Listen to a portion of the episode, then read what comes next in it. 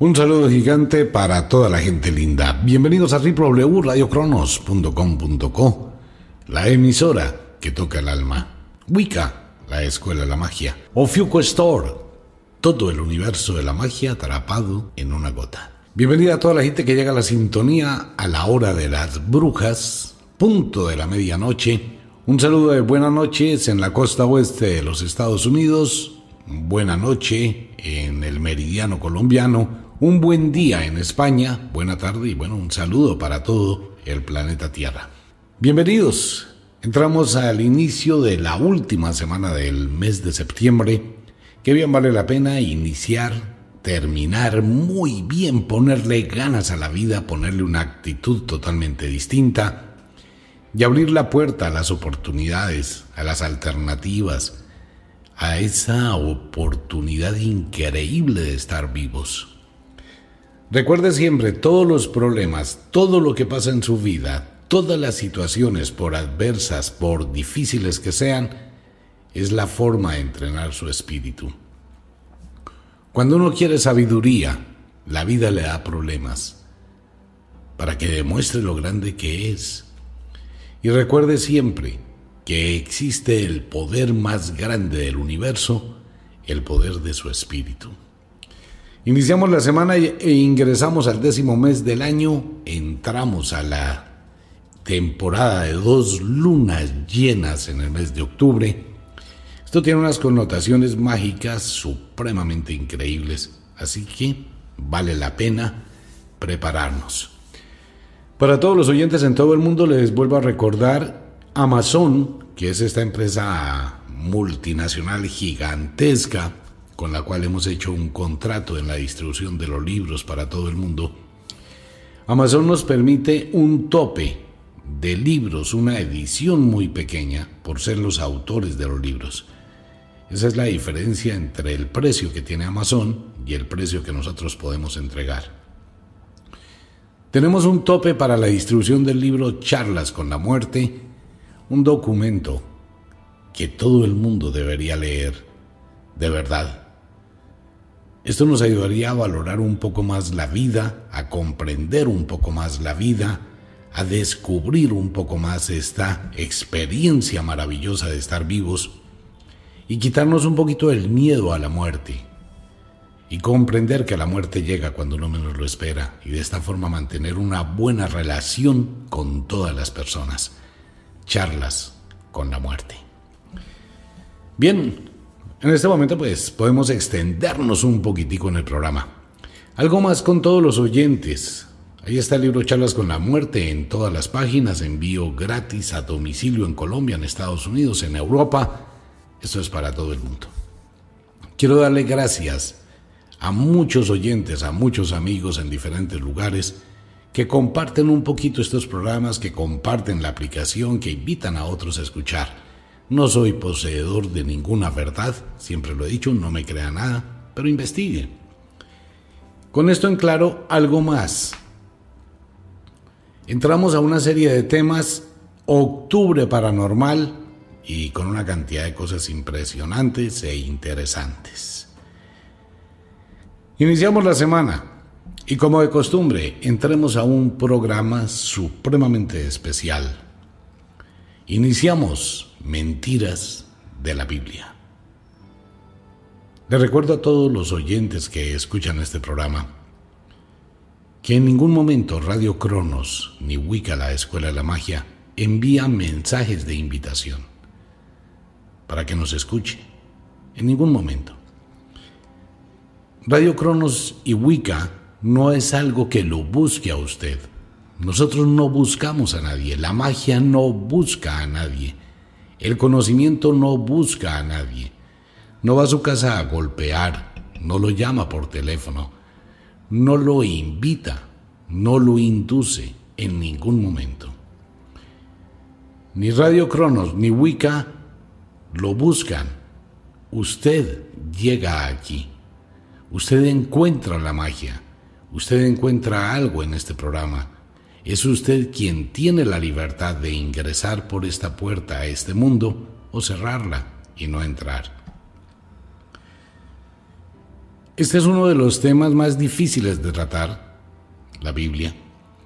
Y quiero felicitar a muchos oyentes que han tenido ese valor y ese coraje de decir, bueno, espera un momentico, yo escucho a ese señor, venga y leo, venga y miro, venga y analizo lo que él está diciendo. Los primeros días en que iniciamos este programa, pues la cantidad de mensajes groseros, de amenazas, de una cantidad de cosas, fueron lentamente mermando. Muy poco. Empezaron a disminuir. Y empezaron a llegar mensajes de personas creyentes que han durado muchos años en la iglesia y que han durado muchos años en ese concepto de la fe. Que los primeros días que escucharon estos temas empezaron a entrar en conflicto. Claro, un conflicto grandísimo y personas que les temblaban las manos cuando iban a leer la Biblia y consideraban que estaban cometiendo un pecado. Entonces, ¿qué hicieron? Que un día se llenaron de valor y empezaron a leer lo que estábamos hablando en el programa. Entonces usted empieza a leer lo que le estoy diciendo, lo que le estoy contando, que es lo mismo que usted lee, lo estoy leyendo yo. Y empezamos a pensar, y empezaron a pensar, y empezamos a abrir una ventana, y empezamos a darnos cuenta y empezaron a darse cuenta que todo esto ha sido un engaño. Cuando esto pasa, entonces estas personas que al principio insultaban, que al principio mandaban mensajes groseros y amenazantes, han empezado a entrar en otro campo mental, dándose cuenta de una realidad diferente. Han empezado a descubrir por sí solos. Ok, la Biblia fue un libro escrito con una intención específica, predeterminada, que se llama manipulación. Pero al lado de la manipulación existía un interés comercial. Eh, debo invitar a todos los oyentes para que miren un poquito lo que fueron las guerras púnicas, que se trataba de apoderarse del mercado del Mediterráneo. Y cómo en el Medio Oriente creció todo esto de una forma exponencial y lo que vamos a empezar a ver desde aquí en adelante en la Biblia son las peores matanzas. Y prácticamente el inicio del sometimiento del ser humano, en esa concepción del espíritu. Así que bienvenidos a Mentiras de la Biblia. No es la verdad lo que expongo, Usted está escuchando este programa porque así usted lo ha decidido, porque así usted lo quiere. Si le llama la atención, pues bienvenido e investigue. Quiero darle gracias a los oyentes que comparten este programa y le dicen a otras personas, bueno, abra los ojos, escuche, lea, aprenda, conozca y deduzca. Entramos en el libro de números. Números es un libro que también se le atribuye a Moisés. Moisés es quien escribió los primeros cinco libros de la Biblia, el Pentateuco. Moisés tiene un hermano que es Araón. Araón es el sirviente de Jehová. ¿Qué es el tabernáculo, el Génesis? ¿Cómo se crea la iglesia? La iglesia, el famoso templo donde usted va a misa, que es la representación del tabernáculo. ¿Cómo se crea y para qué se crea? ¿Y qué empieza a decirle siempre? Jehová coge a dos personas, a Moisés y a Araón. Araón es el sirviente, es un chef que se dedica a asar carne para Dios. Y Moisés es el mensajero, el intermediario entre Dios y el pueblo judío, el pueblo de Israel, que es sacado de Canaán, posteriormente lo sacan de Egipto, lo llevan a pasear por todo el desierto, prometiéndole una cantidad de cosas que después terminan en la muerte. Abramos la puerta a una aventura fantástica del pensamiento. Vamos a imaginar los textos bíblicos. Una invitación, por favor tenga la Biblia en la mano. Vamos a abrir números 16. Invito a todos los oyentes a abrir la Biblia en números 16. Voy a hacer lo que siempre nos dijeron que hiciéramos, leer la Biblia. Entonces dice número 16, entonces Jehová habló a Moisés diciendo, habla a la congregación y diles, apartados de alrededor de la tienda de Core, Datán y Abiram. Entonces Moisés se levantó y fue a Datán y Abiram y los ancianos de Israel fueron en pos de él. Y él habló a la congregación diciendo, Apartaos ahora de estas tiendas de estos hombres impíos y no toquéis ninguna cosa suya para que no perezcáis en todos sus pecados. Hay que recordar que los de Core le reclamaban a Moisés que estaban teniendo hambre, que por qué los sacaron del pueblo de Egipto, que por qué los llevaron para el desierto. Moisés fue y le dio quejas a Jehová. Venga que los de Core están peleando, están reclamando y Jehová le dijo, bueno, ve y diles esto. Y se apartaron de las tiendas de Core de Datán y de Abiram en derredor. Y Datán y Abiram salieron y se pusieron a las puertas de sus tiendas con sus mujeres, sus hijos y sus pequeñuelos. Y dijo Moisés, en esto conoceréis que Jehová me ha enviado para que hiciese todas estas cosas y que no las hiciese de mi propia voluntad si como mueren todos los hombres murieren estos, o si ellos al ser visitados siguen la suerte de todos los hombres, Jehová no me envió. Mas si Jehová hiciere algo nuevo y la tierra abriere su boca y los tragare con todas sus cosas y descendieran vivos al Seol, entonces conoceréis que estos hombres irritaron a Jehová. Y aconteció cuando cesó Moisés de hablar todas estas palabras, se abrió la tierra que estaba debajo de ellos, abrió la tierra su boca y los tragó a ellos, a sus casas, a todos los hombres de Core y a todos sus bienes. Y ellos, con todo lo que tenía, descendieron vivos al Seol, y los cubrió la tierra y perecieron en medio de la congregación. Y todo Israel, los que estaban en derredor de ellos, huyeron al grito de ellos porque decían, no nos trague también la tierra. También salió fuego delante de Jehová y consumió a los 250 hombres que ofrecían el incienso. ¿Qué hizo el pueblo de Core? Pedir, tengo hambre, estamos hambrientos, tenemos sed, tenemos no sé qué. Entonces Jehová, el famoso Dios que todo el mundo venera, es un tipo sin sentimientos, es un ser supremamente terrible, que no tiene ni cinco de amor. Hemos pensado que leer la Biblia o que ir a la iglesia o que pensar en Dios, estamos pensando en un Dios benévolo, en un Dios de amor, en un Dios de comprensión. Estamos buscando el amparo de una divinidad que no existe, que muy al contrario es un físico asesino. Por cualquier cosa que le incomoda, manda matar. No lo dice uno, lo dice la Biblia. ¿Cómo es posible que este concepto haya sido tan arraigado durante tantos años en la mente de mucha gente y se tenga la concepción de un Dios benévolo, benevolente, de un Dios de amor? No pasa un día, no pasan cinco horas sin que una persona esté dándole gracias a Dios y esté invocando a Dios y le esté pidiendo a Dios y le dé gracias por la cena y toda hora, cuando se despide de alguien, Dios lo bendiga. ¿Cómo le va? Bien, gracias a Dios. Vivimos dentro de un mundo atrapado a un Dios que ni siquiera uno conocía. ¿A qué Dios está dándole usted gracias?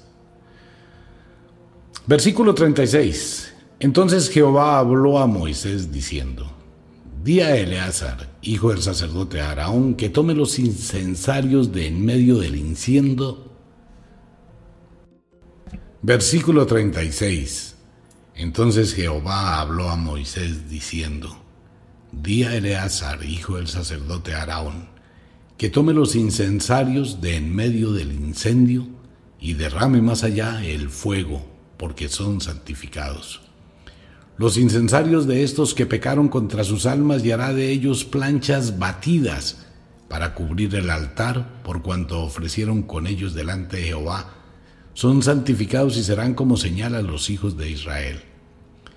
Y el sacerdote Eleazar tomó los incensarios de bronce con los que los quemados habían ofrecido y los batieron para cubrir el altar, en recuerdo para los hijos de Israel, de que ningún extraño que no sea de la descendencia de Araón se acerque para ofrecer incienso delante de Jehová, para que no sea como Core y como su séquito, según se lo dijo Jehová por medio de Moisés. El día siguiente, toda la congregación de los hijos de Israel murmuró contra Moisés y Araón diciendo, Vosotros habéis dado muerte al pueblo de Jehová. Y Jehová habló a Moisés diciendo, versículo 44, Jehová era una tallita, una cosa muy seria, un ser muy irritable después de haber sido, pues con todas las promesas del éxodo, y lo anteriormente que decía la Biblia, ahora sacó las uñas, sacó el cobre y hace unas cosas que se narran supremamente terribles. Como la congregación de los hijos de Israel murmuró contra Moisés y Araón, diciéndole, ¿no? A Moisés, vosotros habéis dado muerte al pueblo de Jehová porque mataron a todos los de Coré. Entonces él mismo salió Jehová y Jehová habló a Moisés diciendo, apartaos de en medio de esta congregación y los consumiré en un momento. Y ellos se postraron sobre sus rostros. Y dijo Moisés a Araón, toma el incensario y pon en él fuego del altar, y sobre él pon incienso, y ve pronto a la congregación y hace expiación por ellos, porque el furor ha salido de la presencia de Jehová, la mortandad ha comenzado. Entonces tomó Aarón el incensario como Moisés dijo y corrió en medio de la congregación. Y he aquí que la mortandad había comenzado en el pueblo, y él puso incienso e hizo expiación por el pueblo. Y se puso entre los muertos y los vivos y cesó la mortandad. Y los que murieron en aquella mortandad fueron catorce mil setecientos, sin contar los muertos de la rebelión de Core. Después volvió Araón a Moisés a la puerta del tabernáculo de reunión cuando la mortandad había cesado. Venga, no es que uno quiera vender ideas, ni es que uno esté en el plan de, hey, yo te voy a convencer que esto es la palabra de Dios. Palabra de Dios, hermano, que va a liberar tu alma del pecado, del castigo, del infierno. Porque Dios es el Señor omnipotente y poderoso que tiene control sobre tu vida. Venga hermano, que yo voy a limpiarle su alma. Esta es la palabra de Dios, este es el libro sagrado de Dios, este es el poder de Dios. Pues si eso lo puede gritar uno de los cuatro vientos y puede ponerle vocecita y la tonalidad, por favor. Eh, algunas personas que se dedican a este tipo de temas no se moleste conmigo. Ni se pongan en el plan de insultarme. No estoy en ese plan. Pero es que es así. Así se grita, así se vocifera, así se plantea el poder de Dios, hermanos y hermanas. Porque esta es la palabra del Señor. Y esa es la palabra que nos han vendido durante dos mil años. Pero muy pocas veces dan una explicación quienes defienden la Biblia de qué significa todo esto. Barbarie.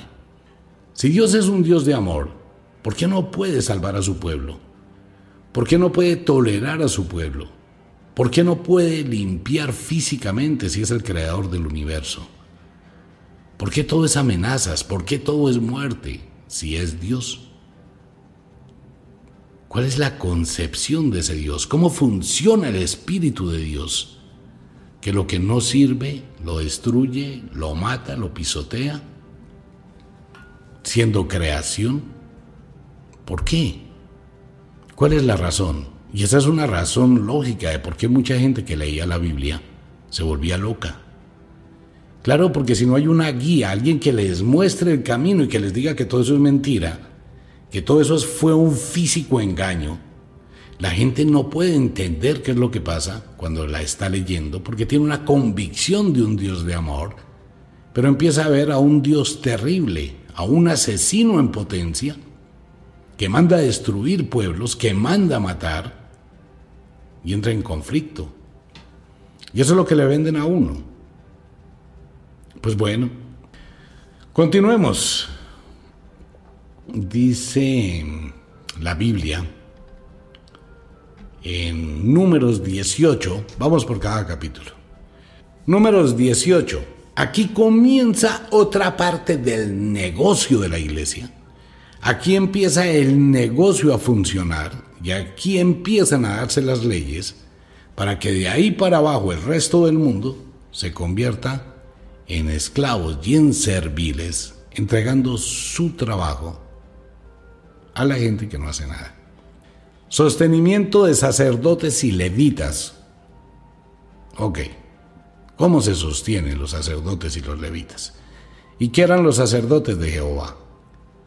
Volvemos a recordar lo que pasa en el Éxodo, en Deuteronomio, en Números que tenían que coger un poco de carne, matar cabros, matar bueyes, sacarles las tripas, sacarles el excremento, rociar el tabernáculo de sangre. Ese debe ser un olor tenaz, pero era un olor agradable a Jehová. Y estos sacerdotes, pues lo único que tenían que hacer era mecer la carne, adobar la carne y preparar un asado, sus famosos asados, ¿no? Y los levitas, pues que hacían la misma vaina. Eran más los que trapeaban y los que limpiaban. Dice, Jehová dijo a Araón, capítulo 18 de Números, versículo 1. Jehová dijo a Araón, tú y tus hijos y la casa de tu padre contigo, llevaréis el pecado del santuario y tú y tus hijos contigo llevaréis el pecado de vuestro sacerdocio. Ustedes van a tener que cargar con toda esa vaina todos los pecados, absolutamente toda la vaina, toda la suciedad, todo ese cuento, ¿no? De lavar ganado, de lavarle los intestinos, de sacarles el excremento, etc. Versículo 2. Y a tus hermanos también la tribu de Levi, la tribu de tu padre, haz que se acerquen a ti y se junten contigo y te servirán. Y tú y tus hijos contigo serviréis delante del tabernáculo del testimonio y guardarán lo que tú ordenes y el cargo de todo el tabernáculo, mas no se acercarán a los utensilios santos ni al altar, para que no mueran ellos y vosotros. Se juntarán pues contigo y tendrán el cargo del tabernáculo de reunión en todo el servicio del tabernáculo. Ningún extraño se ha de acercar a vosotros. Y tendréis el cuidado del santuario y el cuidado del altar para que no venga más la ira sobre los hijos de Israel. Porque he aquí, yo he tomado de vuestros hermanos los levitas de entre los hijos de Israel dados a vosotros en don de Jehová para que sirvan en el ministerio del tabernáculo de reunión. Mas tú y tus hijos contigo guardaréis vuestro sacerdocio en todo lo relacionado con el altar y del velo adentro, y ministraréis. Yo os he dado en don el servicio de vuestro sacerdocio y el extraño que se acercare, paila. Eso no lo dice la Biblia morirá. Eso sí lo dice la Biblia. Espera un momentico. Ministraréis. ¿Qué van a ministrar? Echarle un poconón de sangre. Prender los incensarios para que esa vaina no huela feo. Asar la carne. Prender las llamas. Pero no puede entrar cualquiera porque es que existía algo dentro del tabernáculo, la famosa arca de la alianza.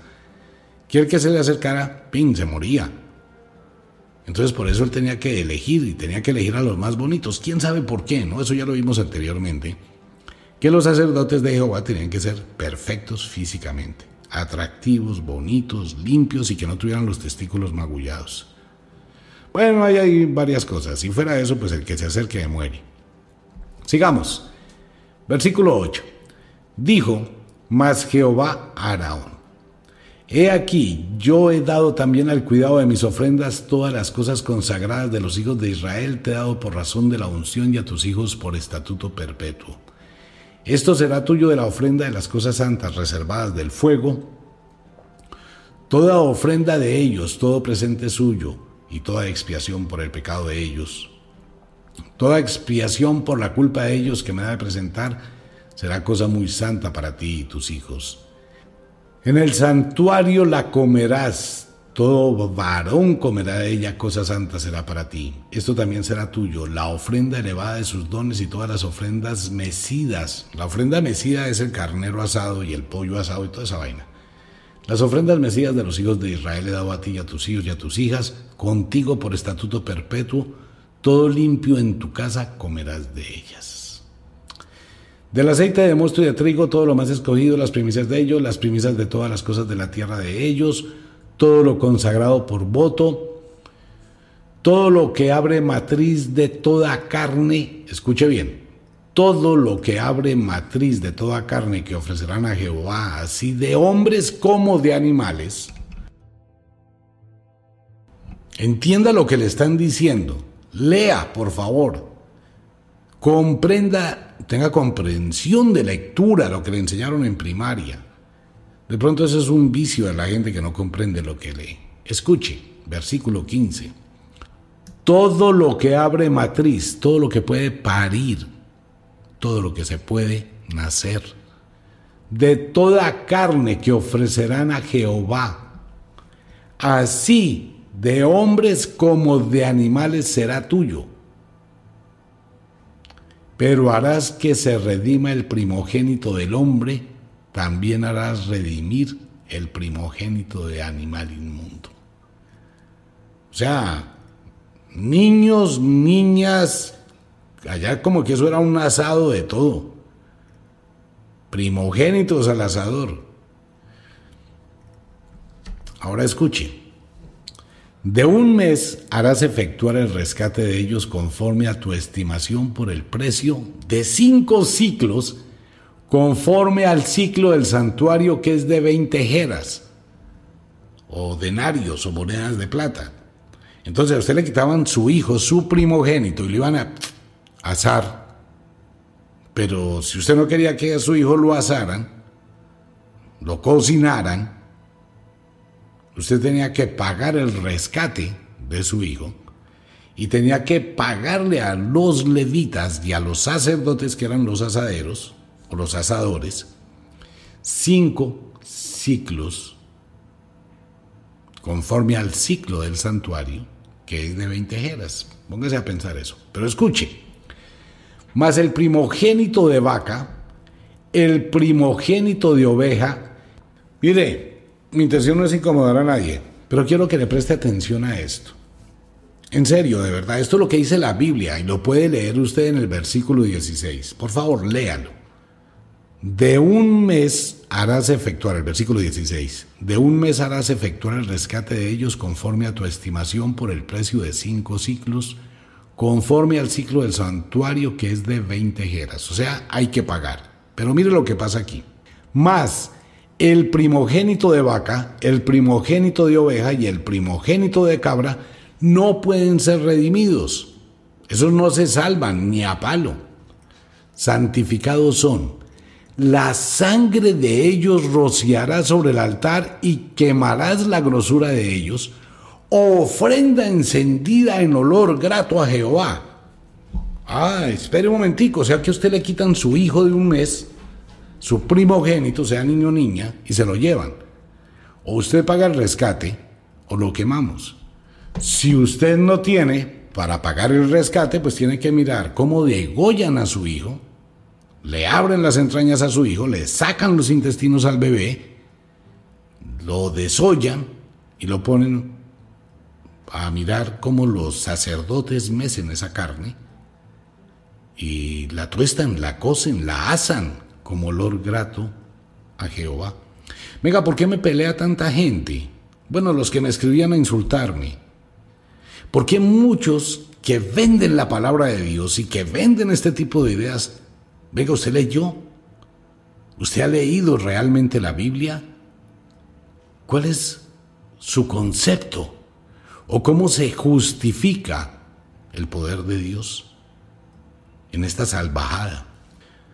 Bueno, pero sigamos, ese es el olor grato a Jehová. Cuando uno no ha entendido y cuando uno no ha leído, pues come cuento, ¿no? El olor grato a Jehová es un asado.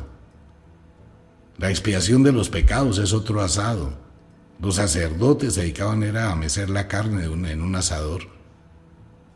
Bueno, y la carne de ellos será tuya como el pecho de la ofrenda mecida y como la espaldilla derecha será tuya. No, pues sí, tan chévere la espaldilla derecha como el pecho, la ofrenda mecida y como la espaldilla derecha será tuya. Solo los huesitos, ¿no? Las costillas que no tienen carne. Mira, ahí tiene, pues, para eh, pase saliva. Todas las ofrendas elevadas de las cosas santas que los hijos de Israel ofrecieron a Jehová, las he dado para ti, para tus hijos y para tus hijas contigo, por estatuto perpetuo, pacto de sal perpetuo es delante de Jehová para ti y para tu descendencia contigo. Y Jehová dijo a Araón, de la tierra de ellos no tendrás heredad, ni entre ellos tendrás parte. Yo soy tu parte y tu heredad en medio de los hijos de Israel. Miércoles. Aquí acaba de decirle al pobre Araón, que fue el sirviente durante no sé cuántos años, Chino Paila, no hay sueldo para usted, no hay liquidación para usted, no hay pago para usted, usted no va a tener nada. Y aquí yo he dado a los hijos de Levi todos los diezmos en Israel por heredad por su ministerio. Aquí empezó el negocio de los diezmos. Hay que pagarle a los curas, hay que pagarle a los sacerdotes que mecían la carne en olor grato a Jehová. ¿Con qué? Con el diezmo. ¿Y cuál era su ministerio? degollar carniceros, degollaban a todo, niños, niñas, vacas, cabras, bueyes, palomitas. Tenés el ministerio de Dios, ¿no? Bueno, y vuelve y dice, y no se acercarán más los hijos de Israel al tabernáculo de reunión para que no lleven pecado por el cual, baila, mueran. Más los levitas harán servicio al tabernáculo de reunión y ellos llevarán su iniquidad, estatuto perpetuo para vuestros descendientes, y no poseerán heredad entre los hijos de Israel. Porque a los levitas he dado por heredad los diezmos de los hijos de Israel que ofrecerán a Jehová en ofrenda, por lo cual les he dicho, entre los hijos de Israel no poseerán heredad. Primogénitos, paila, todos los primogénitos, los llevaban al asador. Holocausto. Uy, uno empieza a atar una cantidad de cabos con esto, la cosa más tenaz, pero no me voy a meter en ese lío. La palabra holocausto tiene muchos sentidos, ¿no? Y muchos significados. Bueno, ocurre que, pues, si usted no pagaba el rescate de su primogénito, pues tenía que ver cómo lo degollaban, cómo lo mataban y cómo lo asaban. Pague. Y eso ahí es donde comienza uno de los más grandes negocios del mundo hasta ahora. Y habló Jehová a Moisés diciendo otra vez, Así hablarás a los levitas y les dirás, cuando toméis de los hijos de Israel los diezmos que os he dado de ellos por vuestra heredad, vosotros presentaréis de ellos en ofrenda mecida a Jehová el diezmo de los diezmos. Entonces, amigo mío, ¿qué está diciendo la Biblia? que cuando usted tome de los hijos de Israel, el diezmo es los niños de Israel, los niños de los hijos de Israel, los primogénitos. Unos son para los sacerdotes y ellos deben dar el diezmo del diezmo a Jehová. O sea, piense por un momento.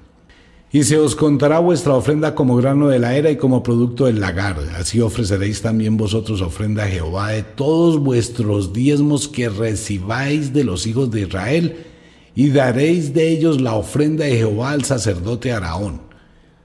Otra vez vuelve y juega para que no se olvide. ¿Cuál es la ofrenda a Jehová? La ofrenda a Jehová es un asado, un sacrificio de humanos, de animales, de cabras, de chivos. Esa es la ofrenda de olor que de olor agradable a Jehová. Entonces aquí no hay una, un chivo de expiación, no hay amor, no hay espíritu, no hay nada más que una cantidad de matanzas, de carnicería y de asados. Ya le voy a comprobar por qué son los asados. Y les dirás, cuando ofrecieres lo mejor de ellos será contado a los levitas como producto de la era y como producto del lagar. Y lo comeréis en cualquier lugar, vosotros y vuestras familias, pues es vuestra remuneración por vuestro ministerio en el tabernáculo de reunión. Y no llevaréis pecado por ello cuando hubieres ofrecido lo mejor parte de él, y no contaminaréis las cosas santas de los hijos de Israel, y no moriréis. Venga, uno pensaba anteriormente, ¿no? Que uno cometía un pecado y se arrepentía y se iba para la iglesia, se arrodillaba allá en el confesionario y le golpeaba al cura. Venga, le dicen padre a los curas, no, el cura ese. Mire, perdóneme, es que anoche tuve sueños eróticos. Perdóneme, es que le vi el trasero a la vecina. Mire, perdóneme, es que me cogí un pan de la panadería. Mire, perdóneme. Entonces el cura, no, sí, mire, voy a, voy a perdonar tus pecados. Entonces vaya y rece un poco de Ave Marías, vaya y rece el rosario, vaya y haga penitencia. Se pensaba que Dios, vamos a imaginar la gente que va a la iglesia, un día cualquiera. No, es que tengo que hacer votos a Dios, tengo que hablar con Dios, quiero hablar con Dios. Hay que buscar hablar con Dios. Y se llega a la iglesia, a las bancas esas de madera, toda esa vaina, se arrodilla ya en el tabernáculo. Primero no tienen ni la más remota idea por qué se crean esos templos, por qué tienen la forma las iglesias. Ahora ya sabemos por qué. Entonces se arrodilla, se hinca, se pone las manos en el pecho. Padre mío, escúchame. Dios mío, hoy te pido que me ayudes, hoy te pido que me oigas. Te pido, Señor, que perdones mis pecados. Te pido, Señor, Dios, creador del universo, Padre celestial, Rey de los cielos, sangre divina, corazón inmaculado. Mírame, te ruego que me ayudes. Venga, espera un momentico. Stop. Miremos la película al otro lado. Eso es pura babosada suya. Eso no sirve para un reverendo carajo. Me gusta la telepatía. ¿Por qué? Porque es que Dios solo va a perdonar, solo va a aceptar, solo va a confiar en su redención. Si usted le lleva a un niño que lo decapite, lo degolle y lo hace. Si usted le lleva a un macho cabrío, si usted le lleva unas tortolitas, si usted le lleva un buey, le lleva un becerro, el cual el cura debe mecer, asar, para que usted quede limpio. Ah, ok. A mí me encanta toda la gente que empieza a decir, no, pero es que usted malinterpreta la Biblia. Pues bueno, mire, ahí están las redes sociales, ahí está todo, pues si esto es una mala interpretación, entonces usted puede hacer lo mismo. Busque versículo tal, y muestre cuál es su punto de vista. No me va a decir que es interpretación, y no me va a decir que esto tiene otra interpretación diferente a lo que está escrito. Bueno, hay que leerse toda la Biblia pues para comprender todo el contexto. Ok, sigamos. Como a mí me encanta pensar, y invito a los oyentes también a pensar, entonces viene una cosa bien interesante para todos la purificación de los inmundos. ¡Wow! ¿Cómo purificamos el alma? Ok, vamos a mirar cómo nos purificamos. Espere y verá. Números 19. Jehová habló a Moisés y a Araón diciendo: Tan tararán. Volvamos a abrir la mente, nos trasladamos al pasado y vamos a imaginar las escenas. ¿Estamos de acuerdo? Imaginemos un poquito. Si usted no lee la Biblia, está cometiendo un error al escuchar este programa. Se lo digo así abiertamente. Tiene, tiene que leer la Biblia. Es que es mejor que usted con sus ojitos lea ahí. Porque hay personas que dicen, no, lo que usted está diciendo es un invento, eso no lo dice la Biblia. Usted la leyó, sí, pero eso no lo dice. Bueno, entonces se lo digo. Números capítulo 19, versículo 1.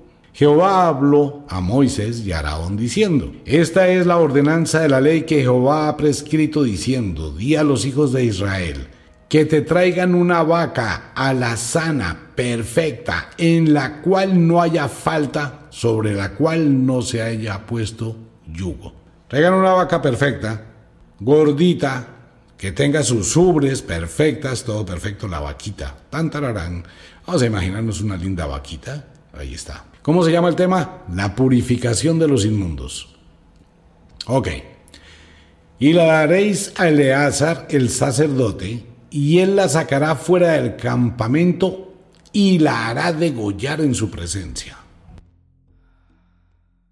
Hay que imaginar la vaquita que la llevamos fuera del campamento, un cuchillo pues de esos de carnicería, degollada empieza a salir la sangre de la vaca a chorros y el animal grite y llore. Bueno, Y Eleazar el sacerdote tomará de la sangre con su dedo y rociará hacia la parte delantera del tabernáculo de reunión con la sangre de ella siete veces. Ese tabernáculo debe ser una costra de sangre coagulada, la cosa más tenaz. Y hará quemar la vaca ante sus ojos, su cuero y su carne y su sangre con su estiércol la hará quemar. Luego tomará el sacerdote madera de cedro, hisopo y escarlata y lo echará en medio del fuego en el que arde la vaca. El sacerdote lavará luego sus vestidos, lavará también su cuerpo con agua y después entrará al campamento y será inmundo el sacerdote hasta la noche. Asimismo, el que la quemó lavará sus vestidos en agua, también lavará en agua su cuerpo y será inmundo hasta la noche.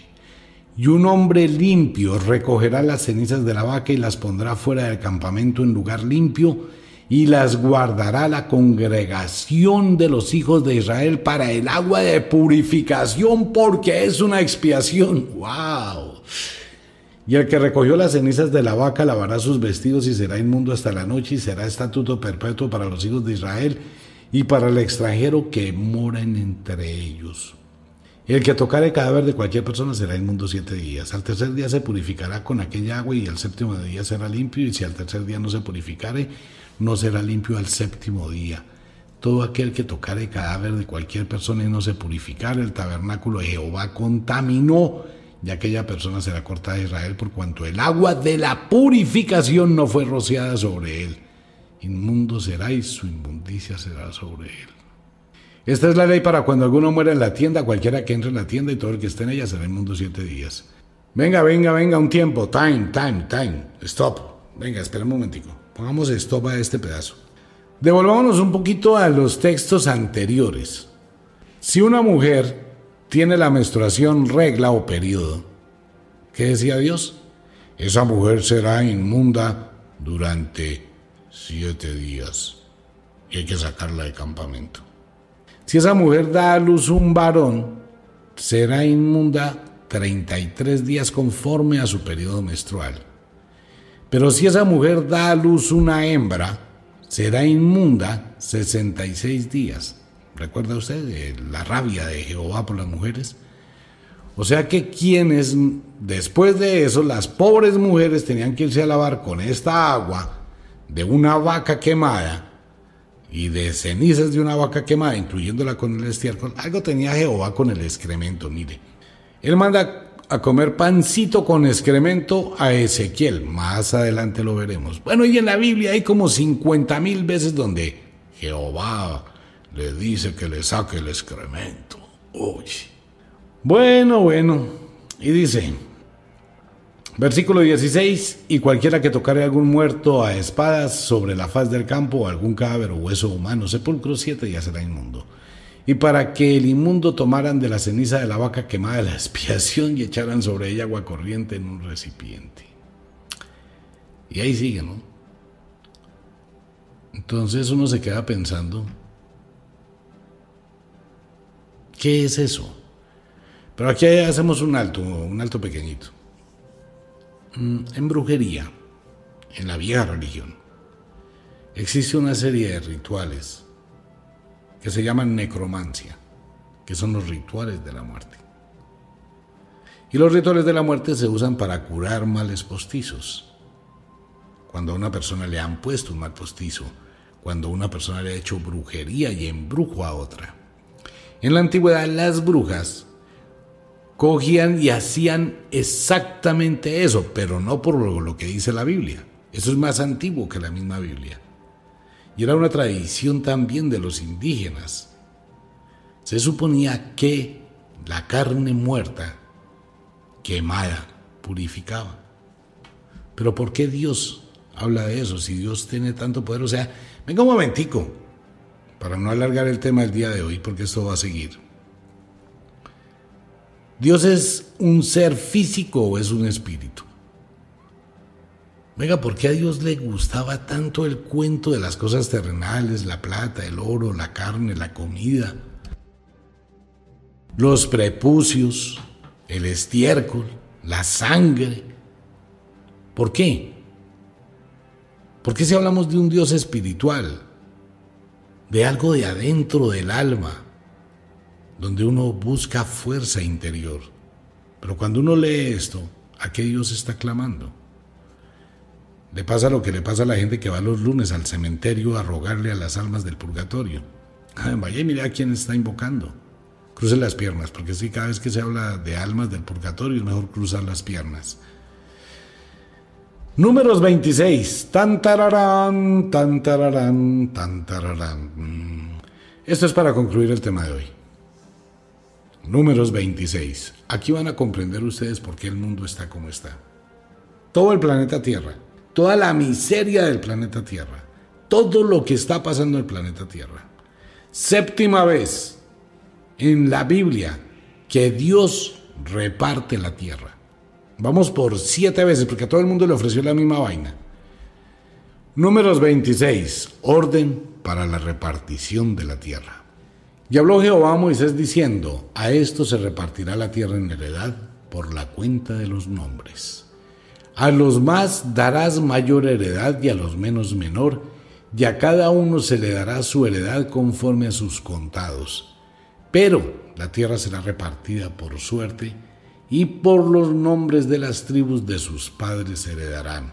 Conforme a la suerte será repartida su heredad entre el grande y el pequeño.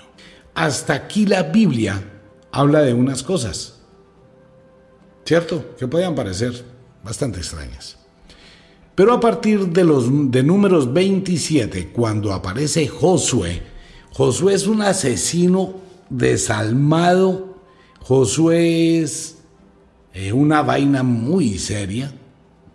Y de aquí en adelante, de aquí en adelante, lo que hace Josué es una cosa supremamente cruel y supremamente grave. Muy pocas veces la gente se ha puesto a leer realmente lo que hace Josué de ahí en adelante. Para concluir este tema,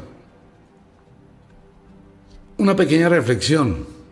Ya casi se acaba el capítulo de números. No estoy leyendo todo, todo, todo, toda la Biblia porque si no sería, nos iríamos para 100 años. Mire, hay que tener un despertar de conciencia. Hay que tener un despertar a la vida de forma diferente. Hay que cambiar, hay que hacer un trabajo muy grande, que es despertar la conciencia humana. Hay que cambiar la forma en que uno ve la vida. Nadie le impone a uno ser un miserable, excepto que uno acepte este tipo de cosas para que uno sea un miserable. Tenemos un poder, es el poder interno de la voluntad, de la energía. Lentamente se abren las ventanas de esa conciencia que nos permite evaluar la vida de una forma distinta.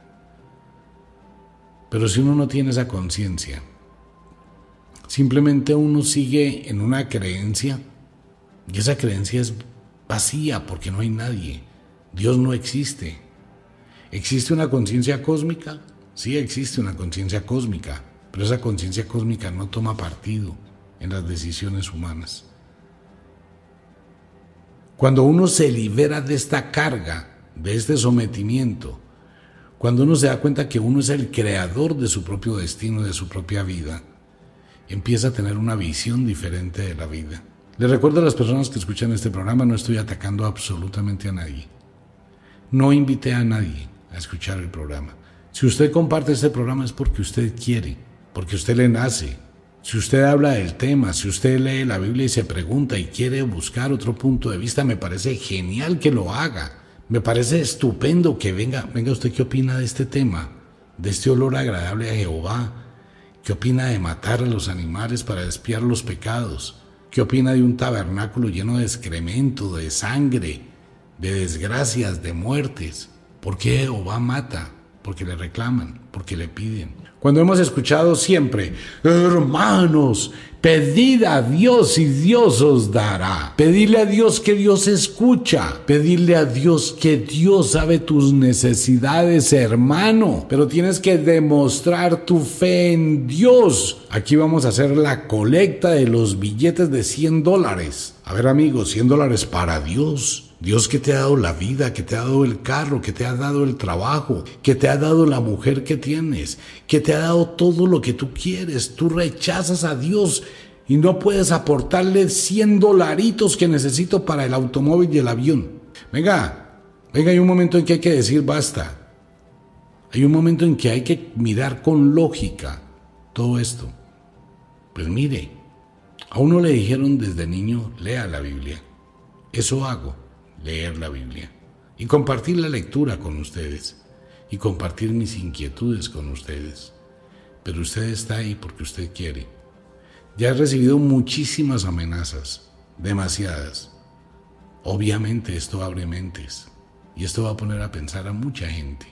¿Por qué en lugar de vender a un Dios y utilizar ese Dios que no existe, ¿por qué no fortalecemos las almas Usted puede, usted se puede levantar sobre la adversidad, usted puede llegar tan lejos como quiera si se lo exige. Lo que usted encuentra en la Biblia es lo que hemos leído. Si este programa no le gusta, no lo escuche. Si utiliza mis palabras para decir ese tipo hay que matarlo, pues bueno, en este mundo pasa eso. El asunto que está el libro Mentiras de la Biblia, y en Colombia ya lo hay, para la gente en Colombia. Ya está el libro Mentiras de la Biblia. Y los programas, estos programas que hemos hecho hasta hoy han abierto muchísimas, muchísimas mentes. Y van a seguir abriendo mentes.